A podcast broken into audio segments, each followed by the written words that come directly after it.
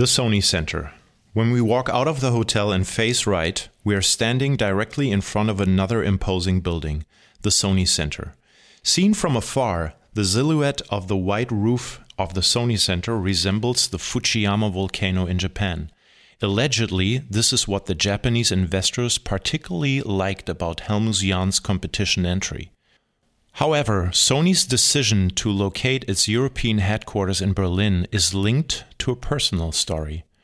Norio Ohga, head of Sony at the time, had studied in Berlin and was a huge admirer of the great conductor Herbert von Karajan. When the opportunity arose for Sony to invest next to the world famous Philharmonic Orchestra, Karajan's place of work at the time, this special affinity for music and the architecture of the Berlin Cultural Forum tipped the scales. All six buildings of the Sony Center are designed by Helmut Jahn.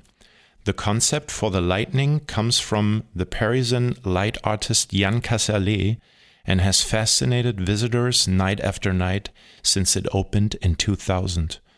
The light underlines the spectacular effect of the architecture with a special nocturnal illumination of the facade and a soft, color changing illumination of the dome.